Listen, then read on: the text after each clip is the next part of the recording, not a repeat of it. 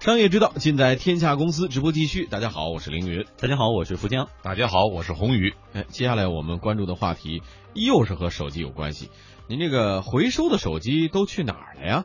就像我们上个时段讲到的，手机厂商起起落落，如今呢，手机的更新速度也是越来越快。呃，在这个三天一旗舰、五天一机皇的时代，手机淘汰速度已经超过我们的想象了。我们来看工业和信息化部的统计，我国手机用户数量已经达到了十一点四六亿。那么，二零一四年国内手机出货量是四点二五亿部，而新入网用户仅为五千六百九十八万。那么这组悬殊的数据就表明，我国每年都会产生大量的闲置手机。那么问题就在这儿呢，这些闲置的手机都去哪儿了呢？我们来关注一份网络调查的结果哈，百分之六十的网友给出的答案是闲置在家就搁着呗，还有百分之二十的网友说作为二手手机卖出去挣点是点，剩下的百分之二十的网友就直接扔了得了。哎，这就不符合我们周围的习惯。我问了一下周围的朋友，大多数第一选择是淘汰给爸妈，最新款的旗舰机换给爸妈，然后呢有媳妇儿的呢，一般都是接手媳妇儿的淘汰的呃旗舰机，就是家里领导。先淘汰给二把手，对对对，二把手再淘汰呢，就可能给父母老的，对 老人了。周围的朋友很重要。对对对，呃，这个我们有一位武先生哈，呃，面对着从书柜里翻出的一小箱手机，他以箱来论手机了，他感慨万分，说从摩托罗拉到诺基亚再到三星、苹果，这几年的买的手机有八部了，用不了的都放在家里。武先生也告诉记者说，最近他想要处理手上的旧手机，却犯了难，送人啊没人要。扔了呢又舍不得卖吧不值钱，犹豫了半天，只有将旧手机闲置在家。我不能说是直接扔了手机，可能直接扔了也不大好，而且手机里面可能，哎呀，毕竟有些私人的东西在里面。手机达人 IT 幺六八论坛手机版版主小池告诉记者，因为之前手机回收渠道都是在手机圈里流传，因此很多的普通消费者是难以接触到的，即便有回收的需求，也是回收无门。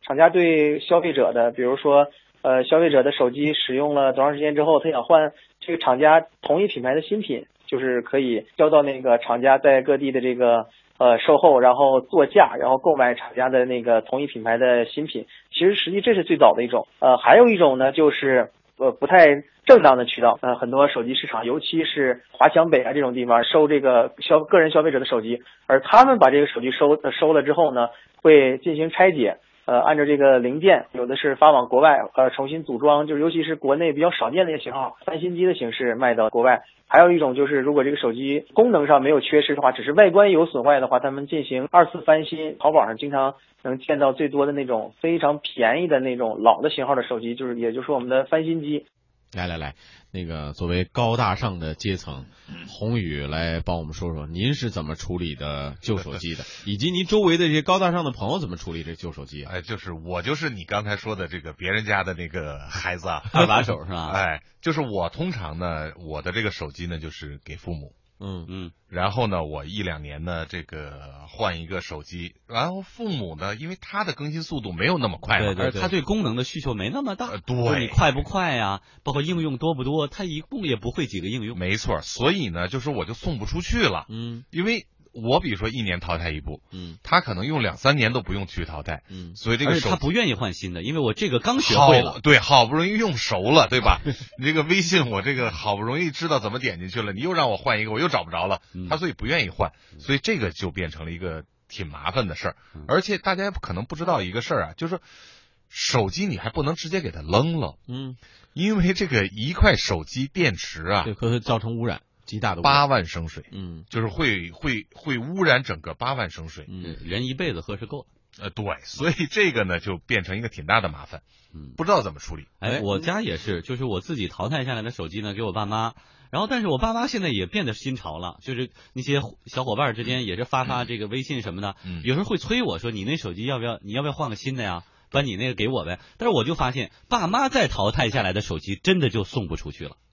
嗯，所以呢，爷爷奶奶用手机的机会太少了，是吧？所以现在就形成了这么一个产业链。嗯，这个产业链呢，其实无非就是两个渠道，一个渠道呢，我们叫翻新，嗯，第二一个渠道呢，刚才这个音频里提出来了，但是是一个比较落后的渠道了。嗯。现在最新型的渠道呢，它是把手机的外壳，嗯。它本身都是塑料的嘛，嗯。它这个就当塑料卖了。嗯。然后内部含电子元器件呢，它用一种磨粉机，嗯把那个内部的这个元器件直接磨粉，嗯，然后然后金属回收，对，直接再去回收它里边会采用一些贵重金属嘛。对，原来特别土嘛。你看这个在浙江和福建有几个这个镇子呀，是很有名的。嗯从华强北收来的这个东西，直接就运到这个两个地方，那污染的就不得了了。嗯因为它是暴力拆解，拆解完了直接就小炉子各种金子银子，完了嗯就就挑了嗯。哎，现在比较好的这种大的这个手机回收公司呢，它就是磨粉，嗯。磨完粉，呃，有的是直接出口，嗯。在这个印度有专门的这个提炼厂，嗯。把这个粉去提炼。嗯，我们国内呢，现在我听说，呃，有一个手机回收品牌，它也要在国内建厂做类似的事情啊嗯好，我们继续来关注啊，旧手机去哪儿了？过去两三年呢，这个智能手机市场啊是销量狂飙。如今该如何重新处置这些设备，释放出这些过时的电子产品的价值，让互联网创业者们嗅到了其中的商机？据不完全统计，目前已经有超过一百个在二手回收领域的创业项目，所涵盖的领域门类呢也是很多。智能手机由于客单价高，潜在市场的非常巨大，成为创业公司追逐的对象。其背后也不乏有巨头的身影哈、多家手机厂商和电商平台在回收、二手转变平台领域都是有布局的。嗯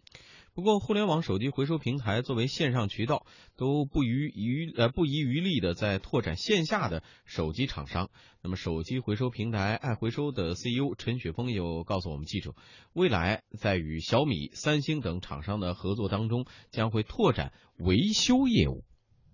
呃，我们目前没有做任何的这个维修的处理，但是我们接下去可能会做，因为我们我们现在也和三星嘛、小米嘛都是我们的合作伙伴，所以说我们正在努力取得他们的授权。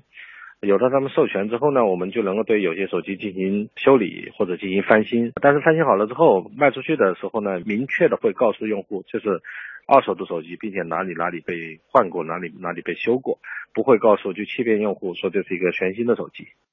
二零一五年十二月二十二号，小米与爱手爱回收网达成合作，推出以旧换新服务。对于类似小米这样规模比较大的手机厂商，回收平台在人员和技术上都会进行单独的对接。对于手机厂商而言，几乎也都有了各自的回收合作伙伴。华为联合回收宝推出了回收服务，魅族同样联合第三方推出自己的回收服务，叫 MyCycle。嗯呃，不过手机达人 IT 幺六八论坛手机版版主小池却认为，线上渠道在价格上要比传统线下渠道压得低很多呀。对于消费者来讲，消费者的感觉最明显的就是它回收的价格会稍微的低一些，但是它的渠道更正规，呃，它会有统一的跟厂家合作呀，或者通过其他渠道呃处理这些手机。对此，爱回收 CEO 陈雪峰回应说：“价格低只是消费者自己的感觉，在市场上看，这样的价格并不低了。啊，那一定会把自己的手机啊填的会比较高啊，比较好，这是一个。第二个呢，是他会认为自己的手机可能会比较值钱，但是事实情况是，真的是电子产品现在贬值实在是太快了。对，这个可能会低于大家的一个心理预期，但这是市场的一个情况，这是没有办法的。这并不是爱回收在中间有暴利，没有的，我们还是一个非常薄利的一个状态。目前各家互联网平台都在拼命的跑马圈地，在盈利上还几乎都处于一个亏损的状态。以爱回收为例吧，陈雪峰就告诉我们记者，呃，目前是为了进一步扩大规模，爱回收还处于一个呃微亏损的状态，但是这样的亏损目前还是可控的。嗯哎，这多起了一个线上回收渠道。我们知道线下回收渠道，大家前两天我们节目当中也介绍过，就实际上就和这个呃各个小区的这个收垃圾的呃这这些它呃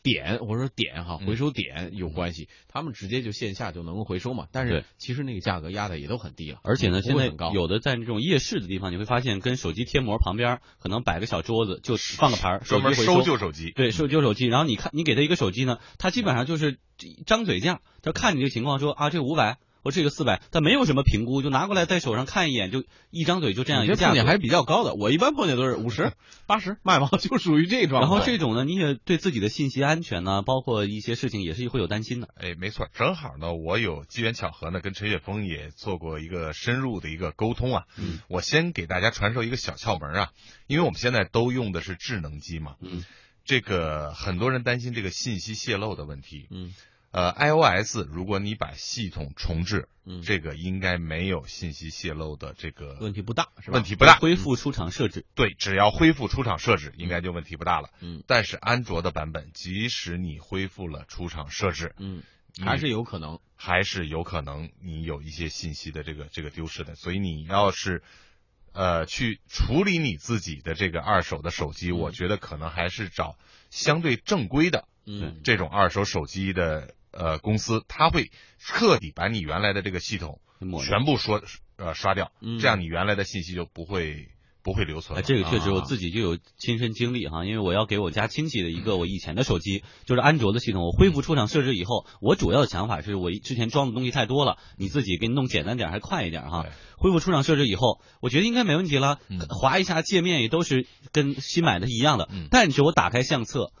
所有的还在里，还在里边，还没变呢。对，所以你就得手动删除。对，嗯，所以这个买卖呢，其实也不是一个好，就是特别容易做的买卖，因为它要铺强大的一个渠道，因为很多人还不习惯通过网上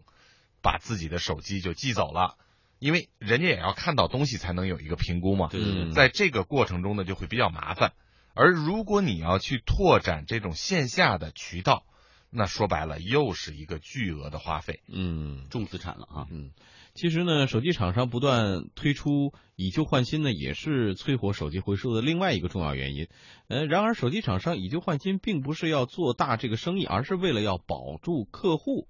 手机达人 IT 幺六八论坛手机版版主小石告诉记者，对于手机厂商来说，最直接的好处是能够保住既有用户。呃，这个折现或者底价都是变相降低购机门槛，鼓励用户继续使用自家产品，而防止选择其他竞争对手的品牌。呃，然后最近几年呢，这可能也是这个手机市场竞争太激烈了。呃，很多这个厂家呢，就可以说不仅回收本品牌的手机，只要这个手机能开机能用，到我这来，只要换再换新换我的品牌的手机呢，都可以折价。很多朋友觉得这是小恩小惠，但是不要忘记了，现阶段手机市场正在逐渐的冷却，原本的增量竞争正在演变为存量竞争。在这个阶段上，能保留一位用户，其实就是实际意义上的增长了。无论是哪个渠道，这些回收的手机最终都去了哪儿呢？爱回收 CEO 陈雪峰告诉记者，一部分流向了原材料市场，而另一部分进入二手市场。我们会让它进行拆解。